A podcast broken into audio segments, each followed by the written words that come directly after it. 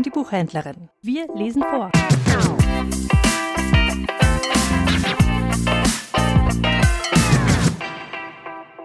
Aus der Lutherbibel von 1912, Markus Kapitel 4, das Gleichnis vom Sämann. Und er fing abermals an zu lehren am Meer, und es versammelte sich viel Volks zu ihm, also dass er musste in ein Schiff treten und auf dem Wasser sitzen, und alles Volk stand auf dem Lande am Meer.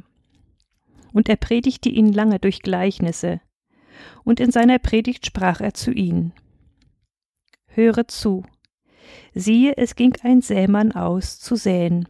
Und es begab sich, indem er säte, fiel etliches an den Weg. Da kamen die Vögel unter dem Himmel und fraßen's auf. Etliches fiel in das Steinige, wo es nicht viel Erde hatte, und ging bald auf, darum, dass es nicht tiefe Erde hatte. Da nun die Sonne aufging, verwelkte es, dieweil es nicht Wurzeln hatte, verdorrte es. Und etliches fiel unter die Dornen, und die Dornen wuchsen empor und erstickten's, und es brachte keine Frucht. Und etliches fiel auf ein gutes Land und brachte Frucht, die dazu nahm und wuchs und etliches trug dreißigfältig und etliches sechzigfältig und etliches hundertfältig. Und er sprach zu ihnen, Wer Ohren hat zu hören, der höre. Und da er allein war, fragten ihn um dies Gleichnis, die um ihn waren, samt den Zwölfen. Und er sprach zu ihnen, Euch ist's gegeben, das Geheimnis des Reiches Gottes zu wissen, denen aber draußen widerfährt es alles durch Gleichnisse und auf dass sie es mit sehenden Augen sehen und doch nicht erkennen und mit hörenden Ohren hören und doch nicht verstehen, auf dass sie sich nicht dermal einst bekehren und ihre Sünden ihnen vergeben werden. Und er sprach zu ihnen, Versteht ihr dies Gleichnis nicht? Wie wollt ihr denn die anderen alle verstehen? Der Sämann sät das Wort.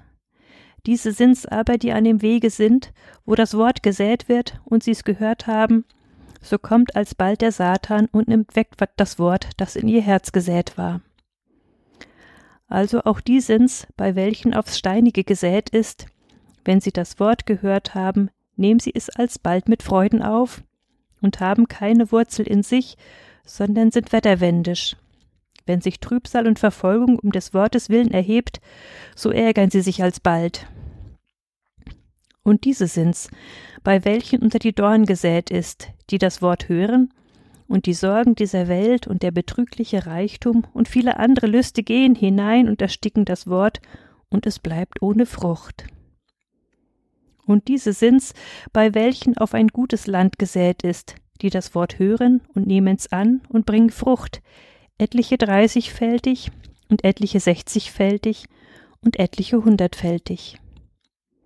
Und er sprach zu ihnen, Zündet man auch ein Licht an, dass man's unter einen Scheffel oder unter einen Tisch setze?